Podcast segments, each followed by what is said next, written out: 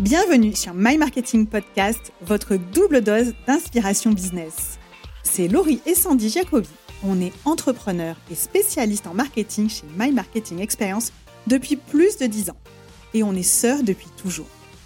Après avoir accompagné des centaines de dirigeantes et de dirigeants, on sait que les entreprises qui réussissent le mieux sont celles qui investissent dans le marketing et pas l'inverse. Nous, ce qu'on veut, c'est rendre le marketing accessible, pragmatique et fun. Donc si vous êtes entrepreneur, dirigeant d'entreprise ou marketeur et que vous voulez progresser, être inspiré et passer à l'action, abonnez-vous, vous êtes au bon endroit.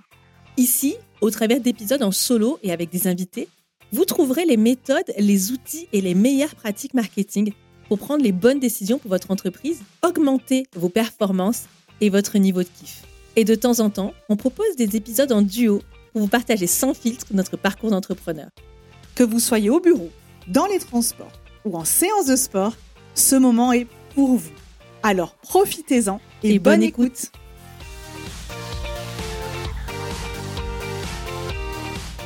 Bonjour et bienvenue pour ce nouvel épisode de My Marketing Podcast. Aujourd'hui, j'ai le plaisir d'accueillir Alexis Bouvet de Growth Hiring pour parler d'un sujet passionnant qui est l'application des techniques de growth marketing au monde du recrutement. Salut Alexis. Salut Sandy, comment tu vas? Écoute, ça va très bien. Je suis ravie de t'avoir avec nous euh, aujourd'hui parce que, ben, en fait, on s'est rencontrés il n'y a pas très longtemps, euh, Alexis. Ça fait juste quelques mois et on a eu le plaisir de faire un live LinkedIn ensemble sur le sujet justement du euh, growth marketing appliqué au recrutement. J'ai eu des super feedbacks, je ne sais pas de toi de ton côté, euh, sur ce live. Et euh, ben, j'ai eu envie d'en faire un épisode pour My Marketing Podcast. Donc merci d'être avec nous et de nous livrer tous tes conseils sur le sujet. Avec grand plaisir. Ma première question, Alexis, bah, c'est peut-être tout simplement, pour ceux qui ne connaissent pas ce que c'est, et je pense qu'ils sont nombreux à nous écouter, qu'est-ce que c'est le growth hiring, qui est un terme quand même super barbare anglais? Ouais, désolé, euh, il y a toujours ces mots anglais qui arrivent là dans nos oreilles euh, francophones. Le, gros hiring, en gros, ce sont les techniques marketing et commerciales qu'on a adaptées au monde du recrutement. C'est-à-dire que le gros hacking, gros marketing est né dans les, dans les startups il y a à peu près 10-15 ans, vient aussi des courants beaucoup des US, UK, etc. Et en fait, nous, tous ces concepts-là, on s'est rendu compte qu'ils pouvaient être adaptés pour les recruteurs, pour les RH, pour aller chercher davantage de candidats et non des clients, euh, optimiser les process, aller sourcer différemment et faire vivre en fait une expérience candidat euh, améliorée, euh, si tu veux, pour bah, ces recruteurs qui sont, bah, mine de rien, sur le front, en train de défendre les entreprises, recruter des talents. C'est pas forcément toujours facile.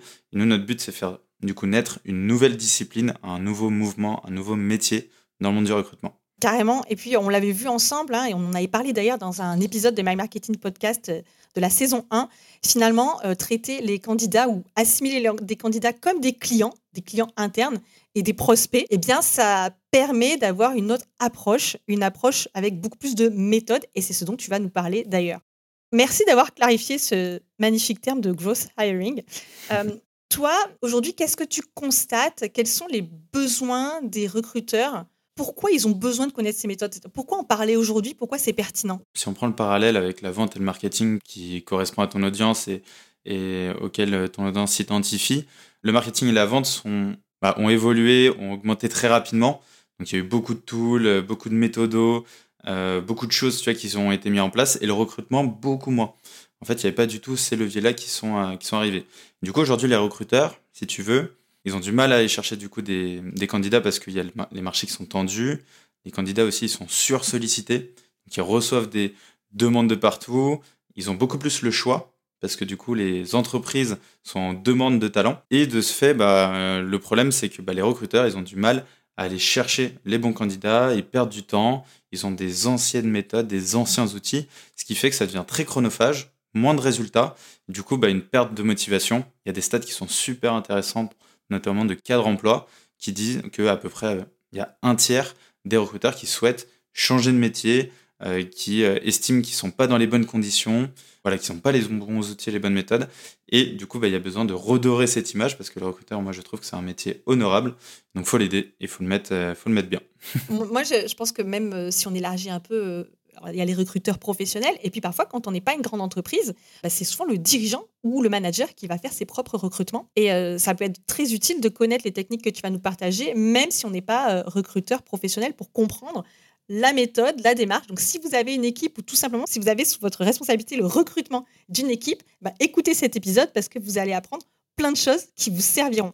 Bon, alors maintenant, concrètement, on va rentrer dans le vif du sujet. Je sais que tu nous as préparé une vraie méthode à dérouler pour avoir plus d'efficacité et intégrer le growth dans le recrutement. Donc, est-ce que euh, tu peux nous dire, Alexis, parmi les, je crois, cinq étapes, quelle est la toute première à mettre en place? Yes, clairement. Du coup, pour euh, remettre dans le contexte, le growth, vraiment, c'est un état d'esprit, on le connaît tous et on le sait. Et l'idée, c'est de comment on va pouvoir inculquer et partager cet état d'esprit dans le process de recrutement. Du coup, première étape, avant de recruter et aller chercher directement son candidat, la plupart du temps, on va aller, euh, on va foncer, on va aller sur LinkedIn, on va regarder et euh, on va aller chercher les profils. Il faut faire un petit chemin en arrière, et ça c'est toujours important avant d'aller chercher la rapidité et la croissance, c'est de se dire, ok, quelle est ma stratégie, qu'est-ce que je vais pouvoir mettre en place? Du coup, nous, on estime qu'il y a un gros travail à avoir un plan de sourcing efficace. Donc se demander comment créer une sorte de persona, un persona marketing pour le recrutement et du coup un idéal candidate profile. On appelle comme ça ICP pour la partie commerciale et nous euh, sur la partie euh, recrutement, idéal candidate profile.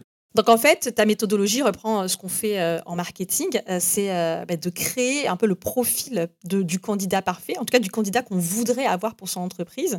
Et donc on va chercher qui il est, ce qu'il aime, quels sont ses leviers de motivation. J'imagine que ça, fonctionne un peu pareil en fait que en marketing pur. Exactement, c'est ça, c'est de déterminer quel est son parcours, qu'est-ce qu'il fait, quelles sont ses motivations, quel type de profil en fait on va aller chercher.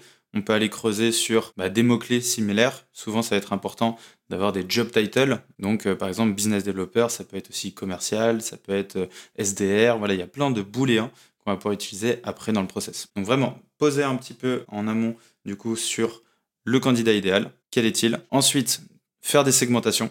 Se dire, bah, ce candidat, euh, est-ce qu'il doit avoir 10 ans d'expérience? Est-ce qu'il doit avoir 5 ans? Est-ce qu'il doit être à Paris? Est-ce qu'il doit être dans le secteur de l'agroalimentaire, du médical, etc. Et avoir des segmentations comme on a du coup en marketing ou en commerce de candidats qui ont les mêmes caractéristiques. En fonction de ça, on va aller choisir le bon canal parce qu'on peut bah, sourcer sur LinkedIn. Sourcer, ça veut dire aller chercher hein, des candidats, mais sur LinkedIn, sur Google, sur Twitter, sur des communautés, euh, sur des annuaires. Il y a plein d'endroits en fait où on peut s'amuser. Souvent, on n'y pense pas forcément. On va aller directement sur le levier qu'on connaît qui est LinkedIn et on va pas faire justement ce travail d'aller chercher d'autres canaux. Donc, une fois qu'on a déterminé les canaux, ensuite on va déterminer le niveau de personnalisation. Nous, on a déterminé trois critères, bah, trois tiers. On appelle le tiers 1, où il y a du coup une personnalisation vraiment au niveau de l'individu. Donc, le candidat, on va aller regarder bien son profil, mettre bien les icebreakers, personnaliser au maximum son approche. Et souvent, dans le monde du recrutement, en fait, on a des personnes qui sont des échantillons qui sont très faibles. Donc, de temps en temps, on va aller rechercher des profils. Il n'y en a que 10 ou il n'y en a que 15. Donc, ceux-là, il faut les, les chercher du coup à la main. Quand tu parles de personnalisation, c'est vraiment la personnalisation de ton approche du message qu'on va envoyer au candidat, candidat potentiel, parce qu'on veut qu'il soit candidat surtout. Euh, donc là, on va, on va le personnaliser par rapport aux informations qu'on a trouvées. Le tir 1, on fait, euh, on va dire, c'est du sur-mesure. C'est du sur-mesure, c'est exactement ça, c'est chirurgical. Le tiers 2, on va beaucoup plus se tourner sur le segment et du coup se dire quelles sont les caractéristiques communes de l'ensemble de ces candidats et quelles sont les choses que je peux mettre dans mon approche qui vont parler à l'ensemble de ces candidats. On continue aussi la personnalisation, on peut faire de la personnalisation sur individu, mais c'est essentiellement focalisé sur bah, le segment en question. Et du coup là, on peut avoir des échantillons un peu plus élevés, 20 euh, personnes à peut-être 50 personnes, allez 100 mais grand max. Le but c'est d'avoir des échantillons quand même le plus faible possible pour garder de la qualité. Et homogène j'imagine, il faut qu'il y ait une, bonne homogénéité. Par exemple, on peut se dire que euh, ce serait des marketeurs de SaaS qui ont travaillé pour des SaaS de plus de 5 ans d'expérience, eh on va essayer d'aller les, d'aller les démarcher de cette manière-là. Ils présentent des caractéristiques communes, mais ce n'est pas de l'individuel, c'est pas de l'approche individuelle non plus. C'est ça, et qui va alimenter du coup notre message d'approche en disant j'ai vu que bah, vous avez 5 ans d'expérience dans le marketing, que vous avez travaillé dans les SaaS, euh, voilà, est-ce que c'est toujours le cas, etc. etc. Et finalité, c'est le tiers 3, donc là on est plus sur un échantillon euh, plus large où on va peut-être développer son réseau, animer son vivier, on appelle ça un vivier.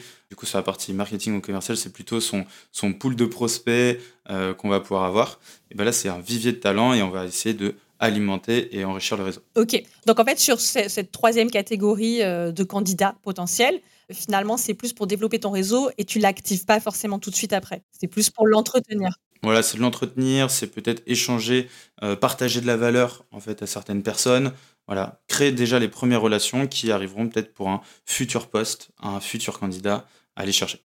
C'est ça qui est hyper intéressant, c'est qu'en fait, en marketing, c'est pareil. On va euh, chercher développer son audience et sa communauté et son réseau pour que le jour où il y a le besoin, et eh ben en fait, il pense à toi. Je pense que là, la démarche, elle est rigoureusement identique. C'est OK, je m'assure d'avoir des personnes qui, le jour où ils, envisagent de changer de job, ils pensent à nous. Exactement. Que vous soyez top of mind pour ces candidats. Parfait. Ok, bon, on a bien compris donc de la méthode. Hein. vous avez bien compris, on n'aborde pas tout le monde de la même manière. C'est pareil que pour la vente et le marketing. Alors, quelle est l'étape 2 Une fois que j'ai un peu réfléchi à ma manière, j'ai mis en place un plan de sourcing? Une fois que j'ai mon plan de sourcing, imaginons qu'on prenne LinkedIn. LinkedIn, c'est quand même la plus grosse base de données qui est super intéressante parce qu'il y a aussi beaucoup d'informations. Je vais aller rechercher. On parlait de euh, marketing. Imaginons que je cherche un responsable marketing pour mon entreprise. Donc, je vais aller sur LinkedIn Recruiter ou peut-être sur LinkedIn Sales Navigator. Moi, je recommande beaucoup aux recruteurs d'utiliser Sales Navigator parce que, bah, mine de rien, euh, les fonctionnalités sont plus ou moins similaires. On peut aussi aller chercher des entreprises, faire de l'ABM, Account Based Marketing, qu'on a du coup sur la partie marketing, c'est on va chercher par exemple 50 entreprises avec qui on veut absolument travailler, se focaliser sur ces entreprises-là et après aller chercher les décisionnaires et les dirigeants. Mais là, c'est pareil. Sur le recrutement, on peut avoir ce même levier-là, chercher peut-être mes 50 concurrents, 50 entreprises mais qui sont intéressantes, qui ont bah, justement une forte appétence marketing, et je sais que si cette personne est dans cette boîte-là, et eh ben, elle va être pertinente. Du coup, on va faire pareil, on appelle ça nous de l'ABR, Account Based Recruiting, et du coup, on va aller chercher bah, des entreprises, euh, peut-être aussi des écoles, ça peut être, où on a nos candidats potentiels.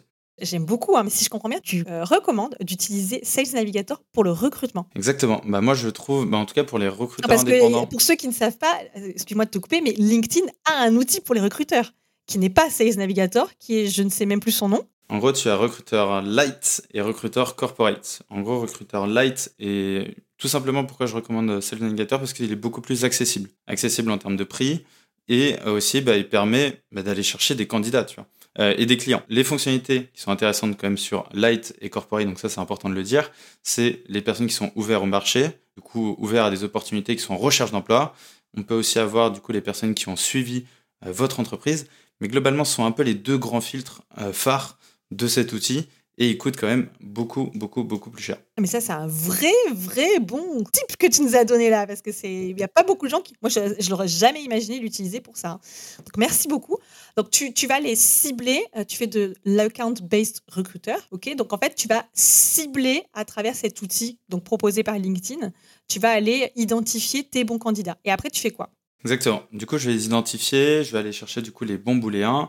Et après, à partir de ça, nous, ce qui va nous intéresser, c'est de s'assurer que bah, on est bien sur les bons candidats. Donc là, c'est comme les prospects, on va du coup regarder les profils, on peut les regarder soit manuellement ou avec des extracts, tu vois, s'assurer qu'on est bien sur les bons titres de poste, etc., etc., et s'assurer qu'on est vraiment avec les bonnes personnes. Extraction, ça va être bah, comment on va exporter, euh, par exemple, notre recherche sur Sales Navigator. On va l'exporter peut-être soit sur un outil d'automatisation, on y reviendra juste après, peut-être sur euh, un Excel et aller avoir du coup l'ensemble de ces profils sur un tableau et pouvoir filtrer bah, les titres de poste et sur l'Excel aller directement regarder les personnes qui correspondent pas, aller peut-être manuellement aussi sur chacun des profils. Dans le recrutement, c'est super important et plus important même que la partie commerciale de regarder bien les profils, notamment les expériences, les mots-clés. Euh, ces choses-là sont super, super importantes. Donc en fait, tu fais une vérification de la donnée tu vérifies et tu valides manuellement. Tu vérifies la donnée et même avant d'importer dans les outils d'automatisation, super important de regarder le prénom, le nom. Si vous l'utilisez dans vos variables, s'assurer euh, bah, que le prénom soit pas tout en majuscule, parce que sinon le bonjour Sandy tout en minuscule, bah, pas très, ça passe pas très bien. Il y a des aussi, ils te permutent euh, le nom de famille. Le nom et le prénom. Exactement. bonjour Bouvet, ça le fait pas trop quand même. ouais, ça, ça marche pas trop. Donc voilà, bien s'assurer de ça parce que sinon, bah, on est direct cramé. Aussi les emojis, voilà, il y a toujours une vérification à faire. Ça, faites super attention et c'est un très très bon point que tu dis parce que c'est un peu dommage parce que parfois il y a un énorme travail qui a été fait en amont pour se faire griller euh, sur un truc aussi débile juste parce qu'on a voulu euh, aller un peu vite. Donc euh, veillez bien à la qualité de la donnée. Moi je le dirai jamais assez, mais tu as, vraiment soulevé euh, un, point important. Euh, prenez le temps, c'est pas grave, ça vous prendra quelques heures de plus, mais le résultat, il sera là. C'est ça. Et les heures que vous prenez en plus au début sur la vérification, c'est s'assurer de s'adresser déjà aux bonnes personnes, donc de ne pas créer votre marque employeur, votre image euh, auprès des candidats. Et aussi, bah, c'est du temps que vous allez gagner par la suite ne pas répondre à des gens qui vont euh, vous dire bah ouais vous êtes trompé etc ou je euh, je suis pas la bonne personne ou ah c'est un message automatisé parce qu'il y a le euh, nom de famille à la place du prénom par exemple. Et dans tous les cas ce temps-là vous le gagnez sur l'automatisation avec les relances avec les séquences. Du coup ensuite de, ça une fois qu'on a identifié bien nos profils sur LinkedIn donc LinkedIn c'est une plateforme hein, mais on pourrait aller sur du GitHub sur du Malt sur du Twitter. Il y a plein d'endroits en fait où on peut aller s'amuser aller trouver des candidats qui sont un peu cachés moi, je recommande quand même d'aller tout d'abord sur LinkedIn. C'est votre source de données principale si vous êtes marketeur ou si vous avez une casquette un peu sales. Allez-y là-dessus. Il y a toute la donnée. Euh, voilà, vous embêtez pas. Allez haut de pas pour l'instant. Et après, cherchez d'autres solutions, des communautés, des groupes. Allez un peu plus chirurgical. Ça prend plus de temps, mais vous avez des talents cachés. De toute façon, j'imagine qu'on peut être multicanal hein, aussi, quand en marketing euh, et en vente. Hein. Exactement. On peut être totalement multicanal et envoyer des emails, aussi scraper les numéros de téléphone. Avant ça, du coup, on va aller quand même. On a notre audience, on a nos candidats qui sont prêts, imaginons qu'on en a 100. On les a extracts, on les a nettoyés, donc on a extrait la donnée, on a nettoyé tout ça. Maintenant, on va les mettre dans des outils d'automatisation. Les outils d'automatisation, il y en a plein. On peut les citer sur la partie marketing. On a beaucoup, euh, on entend tous parler euh, Walaxy, la grosse machine, Lemlist. C'est un peu le trio euh, gagnant qui se tire la bouille. Sur la partie recrutement, on a aussi des personnes qui vont, bah, des, outils qui vont euh, challenger un peu tout ça, qui sont Léonard et NeoStaff. Donc ça nous en fait cinq, globalement des outils d'automatisation qu'on peut utiliser. Ces outils-là, il faut faire attention parce qu'ils ont des fonctionnalités qui sont différentes. Tous permettent d'ajouter 100 euh, personnes à la semaine et pas plus. Walaxy est redescendu parce qu'avant il pouvait envoyer, euh, je crois, 1000 invitations par semaine, ce qui était assez fou. ils sont fait un peu rattraper par LinkedIn, donc là c'est plus possible. Tout le monde est quasiment à fonctionnalité égale là-dessus. Les outils d'automatisation, attention, euh, connaître un outil ne veut pas dire le maîtriser. Donc, il euh, faut se former, faut externaliser s'il y a des personnes qui sont plus compétentes sur ces outils-là euh, que vous. Mais voilà, c'est super important de faire attention à ces outils. Ouais, ça, je suis super d'accord avec toi parce que c'est tentant, parce que ça a l'air facile comme ça. Déjà, tu l'as très bien dit et merci d'avoir appuyé sur ce point. Euh, automatisation, ça ne veut pas dire déshumanisation. Il y a quand même, ni euh, ne plus rien faire manuellement. C'est hyper important euh, d'avoir une donnée qui est propre et de se souvenir qu'on s'adresse à des êtres humains. Comme on l'a dit, la personnalisation, ça passe par quelque chose de clean. Et si on n'est pas sûr, si on maîtrise pas bien, on risque de faire plus de tort que de bien à son entreprise à utiliser ces outils. Donc, je le répète, Alexis a raison. Soit vous vous formez et vous devenez super fort, soit vous confiez ça à des gens qui savent le faire. Parce que c'est pas juste l'outil, c'est le message aussi. C'est surtout le message d'ailleurs. Exactement, c'est le message d'approche. Euh, comme tu l'as dit, l'outil est pour moi un levier de la prise de contact. Donc il arrive au début, il vous facilite la première prise de contact. Et après, bah, effectivement, c'est l'humain, c'est vous après la relation que vous créez. Et en fait, l'outil vous permet de créer plus de relations avec des personnes qualifiées. Tu as raison, le message, super important. Le copywriting, ça vaut aussi pour le recrutement. Quel est le bon message d'approche à utiliser? Comment s'adresser à un candidat qui est sursollicité, qui reçoit des messages tous les jours, comment le unième message qu'il va recevoir qui est le vôtre, eh ben, il va sortir du lot. Bah, pareil, nous, c'est ce qu'on euh, met en place sur la partie recrutement. On va utiliser des, messages, des messages vocaux. Ça marche super bien. On a des très bons taux qui sont beaucoup plus euh, élevés que sur la partie euh, commerciale, parce que commercial, c'est plus dur, ça a été un peu saturé. sur la partie candidat, l'automatisation n'est pas encore démocratisée partout. Ça arrive et nous, c'est notre but. Mais du coup, les messages vocaux, ça marche super bien. On peut utiliser les GIFs aussi en relance des messages qui marchent aussi très bien. On peut utiliser des images. Euh, on peut utiliser aussi des fonctionnalités de chat. Euh, c'est disponible par exemple sur la grosse machine. D'envoyer un message à, je sais pas, 15h. 15h02, il y en a un deuxième. Et 15h05, il y en a un troisième. Et du coup, ça fait en mode chat un peu humain en disant, bah voilà, la personne a écrit trois petits messages en m'écrivant rapidement. Je ne connaissais pas du tout cette fonctionnalité de la grosse machine. Et en fait, c'est un petit, euh, je sais pas si c'est un hack ou bug euh, qu'ils ont, mais en tout cas, c'est si tu mets pas de délai entre les messages, ça te fait naturellement ce, ça. Bah c'est sympa de le détourner comme ça. Alors, je trouve ça intéressant ce que tu dis sur les messages vocaux, parce qu'il y a des marketeurs qui te diront que ça marche très bien en prospection. Moi, j'entends un peu les deux sons de cloche. En fait, je pense que c'est toujours pareil. Ça dépend pas tellement du contenant, mais plutôt du contenu. Que ça, va très bien marcher si tu as aussi un bon message. si tu es un gros lourd ou une grosse lourde dans ton message, bon, bah, finalement, que tu l'envoies par mail, par messagerie privée sur LinkedIn ou par message vocal sur WhatsApp ou LinkedIn, bah, ça va faire un flop quand même. Quoi. Donc, moi, je pense que ça, ça, dépend vraiment de la qualité de ton message. Et tu l'as très bien dit, mettez-vous à la place de la personne. C'est le 101e message de sollicitation. Comment vous allez faire la différence? Et donc, ça, c'est hyper important. Mmh. Et pour rebondir là-dessus, tu as une séquence de messages vocaux, moi, je trouve qui marche bien quand on l'utilise avec la grosse machine. Premier message, bonjour Sandy, euh, j'ai vu ton profil, euh, il est vraiment top. Deuxième message qui s'envoie deux minutes après, euh, j'ai quelque chose à te proposer, tu sais quoi, je te fais un message vocal, ce sera plus simple. Hop, troisième message qui arrive deux minutes après, et là avec un message personnalisé en fonction du segment. Du coup, la personne a l'impression vraiment que c'est ultra personnalisé, parce que du coup, on a eu le Sandy avant, on ne peut pas le mettre dans le message vocal, parce que sinon, toutes les personnes recevront un Sandy. Ça, c'est pas possible. Mais du coup, tu l'as un petit peu en amont. Donc, euh, ça marche super bien. J'ai juste clarifié cette étape parce que je la trouve brillante, mais je veux m'assurer, du coup, je veux m'assurer que tout le monde ait compris. Donc, en fait, dans la personnalisation, ce que tu dis, Alexis, c'est que les deux premiers messages, comme ils sont écrits, on peut utiliser ce qu'on appelle un champ de fusion, c'est-à-dire qu'on va personnaliser avec le prénom de la personne. Donc, salut, Sandy, par exemple.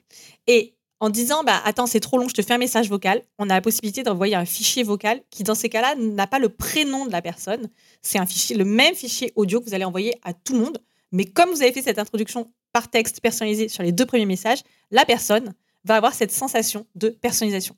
J'ai bien expliqué, ça va? C'est exactement ça. Tu, fais bien parce qu'à chaque fois, moi, j'ai la tête dans le guidon, je suis dedans. Mais tu fais ça toute la journée, donc. Euh, c'est pas tricher, hein. il y en a qui disent Ah mon Dieu, c'est horrible, on personnalise plus rien.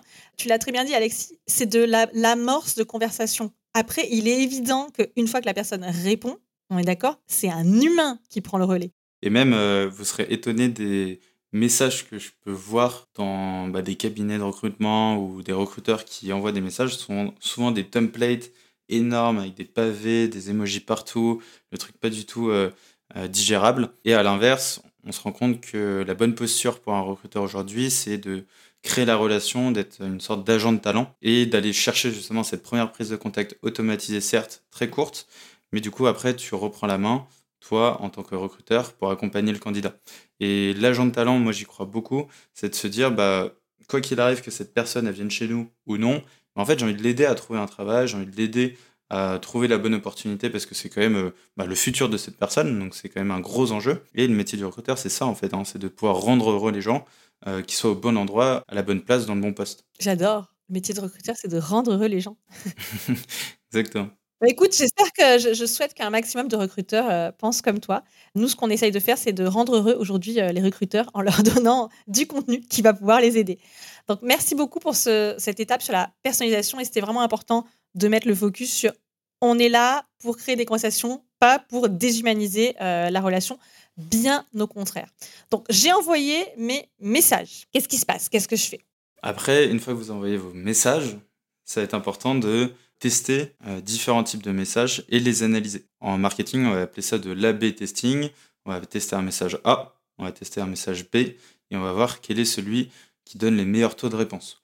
Ça qui est aussi intéressant avec les outils d'automatisation, c'est qu'on ça, nous permet en fait d'avoir cette information-là qu'on n'aurait pas eu si on avait envoyé des messages manuellement. Avec euh, bah, ces statistiques et ces données, on va pouvoir voir si le message A a de meilleures réponses. Si oui, bah, on va aller euh, faire deux variantes.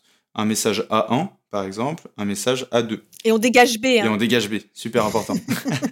Il faut l'enlever, il faut l'optimiser, à voir, mais voilà. On a choisi le message qui marche le mieux et pareil, on va essayer de l'optimiser pour avoir de meilleurs taux de réponse. On va analyser, ce qui va être aussi important, les taux d'acceptation. Combien de personnes ont accepté votre invitation sur LinkedIn? Si vous avez un taux qui est faible, moi ce que j'estime faible, c'est en dessous de 40%. Euh, bah, globalement, c'est-à-dire que votre profil LinkedIn n'est peut-être pas bien optimisé, peut-être qu'il faut réassurer euh, les candidats avec votre profil, parce que c'est la première chose qu'ils vont voir avant d'accepter. Peut-être mettre aussi une note, ça marche bien. Les notes sur LinkedIn, il y a un peu deux écoles. Il y en a qui disent sans notes, ça marche mieux. Là, en ce moment, j'ai l'impression que les tendances sont beaucoup plus à l'inverse.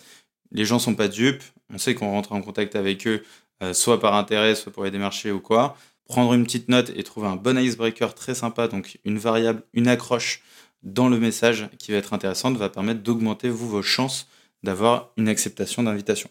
Dans tous les cas, bon, sur les taux d'acceptation, c'est vrai qu'il y a une époque où on avait un meilleur taux d'acceptation quand il n'y avait pas de notes. En revanche, euh, le taux de conversation était plus élevé avec une note.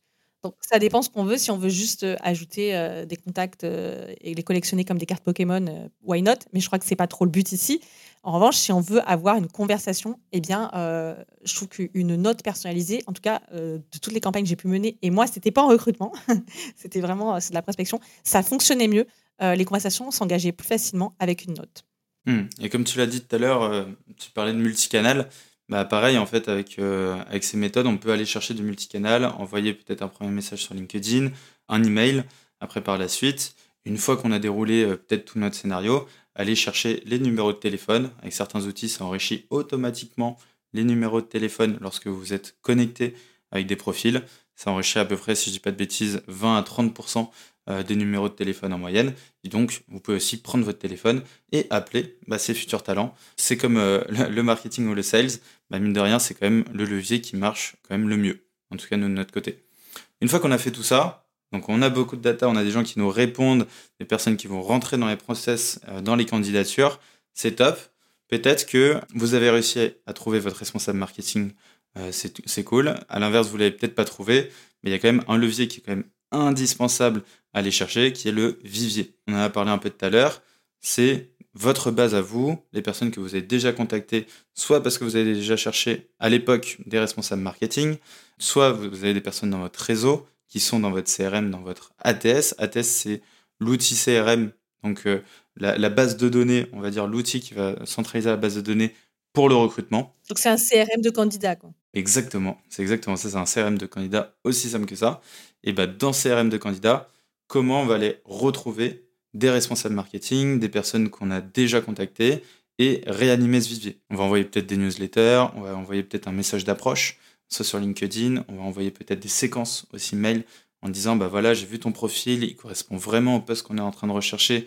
Je sais qu'on était déjà en contact il y a longtemps je sais pas si tu te souviens. On peut aller chercher du média des communautés qu'on va on va transposer ou on va communiquer là-dessus sur notre vivier pour qu'ils puissent aller dans ces communautés dans ces médias et toujours avoir un point de touche avec nos talents. Mais ça peut être pareil sur la partie euh, prospection aussi, hein, également. Ah bah oui, moi je le recommande très très fortement.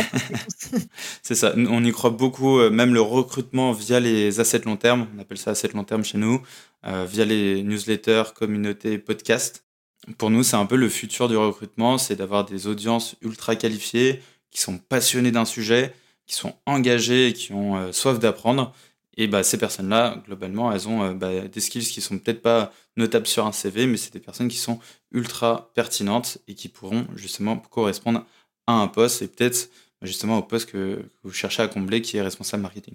Et en plus, ce que je trouve euh, super intéressant, c'est que si ce sont des personnes qui te suivent et qui font partie de ta communauté, tu as toute la dimension euh, partage de valeurs, partage de centres d'intérêt, partage de culture commune, qui fait que, bon, je ne suis pas spécialiste du recrutement, mais j'imagine quand même que c'est pareil qu'en commercial, quand tu as on va dire, cette couche supplémentaire dans ta relation, eh ben, ça contribue au succès de la relation et de la collaboration. Et c'est ça que je trouve intéressant, c'est de voir long terme. Je sais qu'aujourd'hui, euh, on est tous très, très court-termistes. Euh, même moi, hein, j'ai un discours en, disant long terme, mais je suis sûre que si tu me prends à certains moments de la journée, je vais avoir une, une, vision euh, court terme, puis je vais me rééduquer, dire arrête de penser court terme. Mais que ce soit pour le recrutement, que ce soit pour le commercial, avoir cette vision ça permet vraiment d'avoir de meilleurs résultats. Quand on pense long terme, c'est pas forcément 10 ans, c'est 12, euh, 24 mois. Hein. On n'est pas sur euh, dire des délais euh, qui sont éternels. Et je voulais savoir si toi, tu le constates également. Ouais, je le constate totalement. J'ai deux exemples pour toi. Le premier, c'est un cabinet de recrutement avec qui j'étais au téléphone, tu as rien que cette semaine. C'est tout, tout, récent. Et il m'a expliqué qu'il a créé un cabinet pour les métiers de la santé pour les médecins et il y a à peu près 200 000 médecins, je crois, en France. en tout cas, c'est la stat qui m'a sorti. Et il a créé une newsletter, en fait, où il y a 90 000 médecins euh, de la France qui sont sur cette newsletter. Donc, euh, déjà des chiffres hallucinants.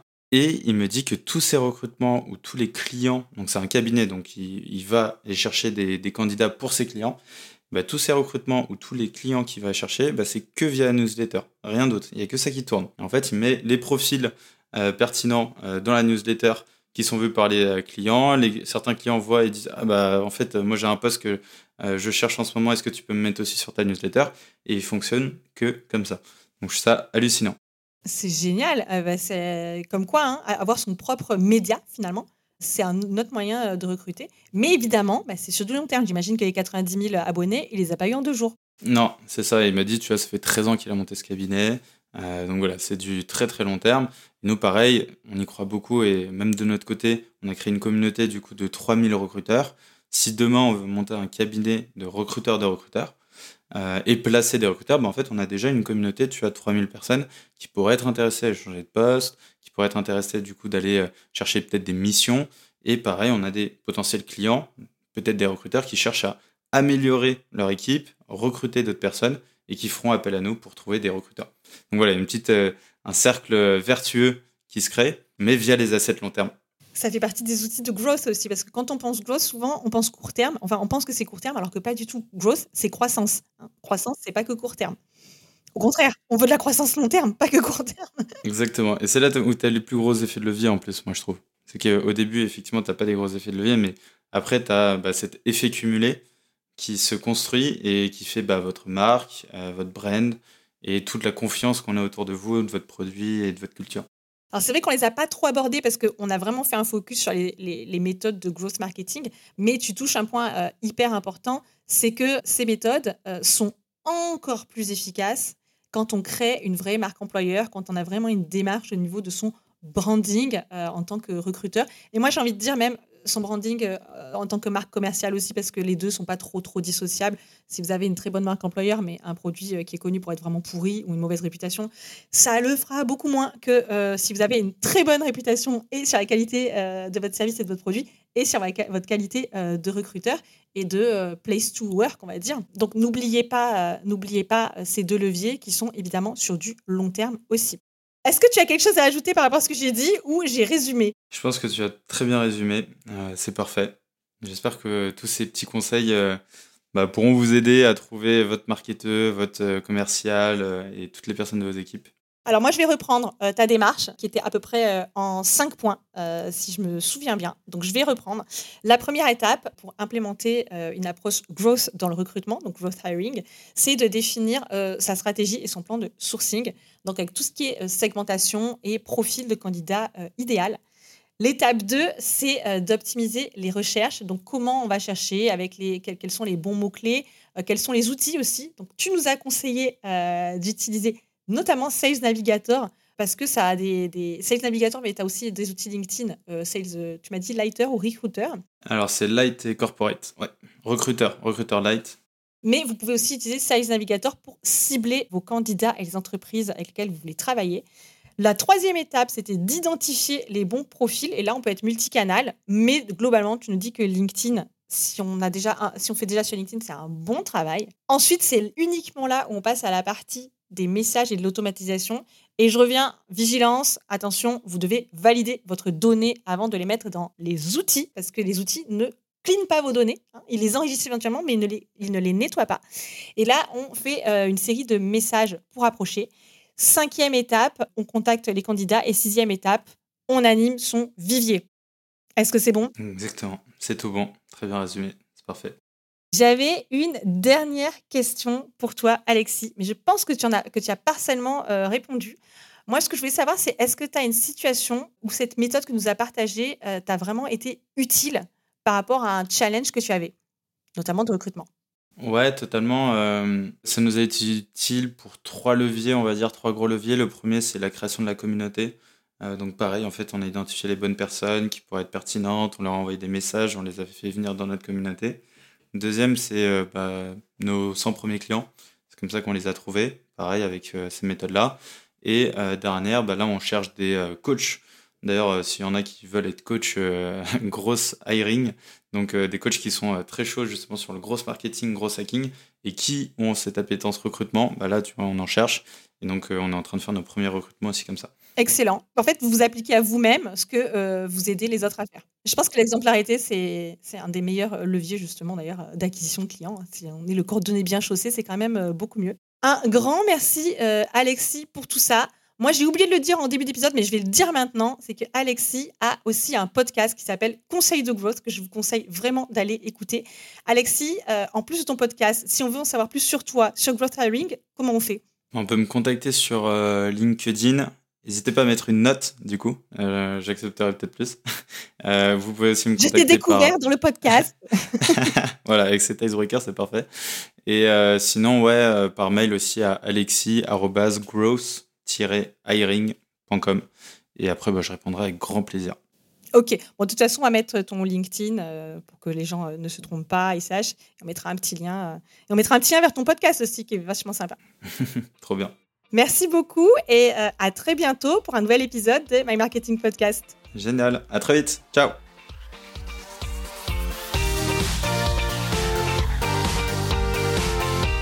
Cet épisode est maintenant terminé.